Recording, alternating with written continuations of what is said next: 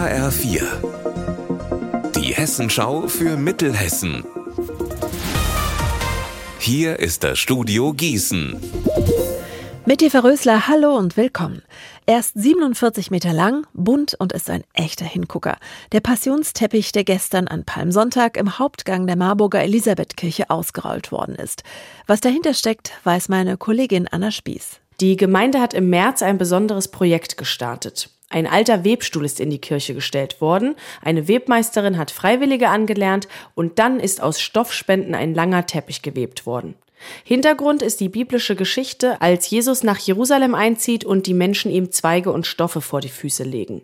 Jetzt liegt der Teppich bis Ostermontag aus, danach kann man jeweils zwei Meter große Stücke für den guten Zweck kaufen.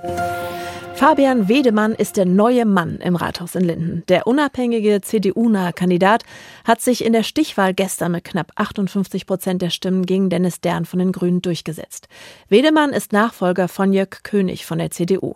Der wurde mehr oder weniger nach neun Jahren aus dem Amt geschmissen, auch von seiner eigenen Fraktion wegen Inkompetenz. Marc Klug, was kommt denn jetzt auf den neuen Bürgermeister zu? Wedemann wird erstmal als eine Art Hausmeister im Einsatz sein, denn er sollte den Scherbenhaufen beseitigen, den sein Vorgänger hinterlassen hat. Das muss man so hart sagen, denn im Rathaus fehlt es an Personal. Wegen der Querelen rund um König haben einige Mitarbeiter gekündigt. Auch von Misstrauen ist die Rede. Wenn es in der Stadtverwaltung aber etwas besser läuft, dann geht es an die wirklich schweren Geschütze. Zum Beispiel muss in Linden die marode Volkshalle repariert werden. Das Hinterlandmuseum in Biedenkopf meldet sich aus der Winterpause zurück und startet direkt mit der Sonderausstellung Kunstlandschaft Hinterland. Mehr von Arne Bartram. Gezeigt werden regionale Werke der letzten 100 Jahre.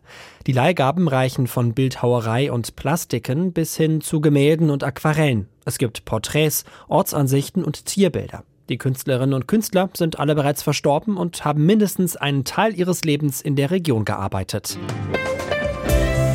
Unser Wetter in Mittelhessen. Bringt heute ganz viel Sonne mit sich. Gegen Nachmittag zeigen sich einige Quellwolken. Das Ganze bei 10 Grad in Bad Nauheim und 5 in Herborn.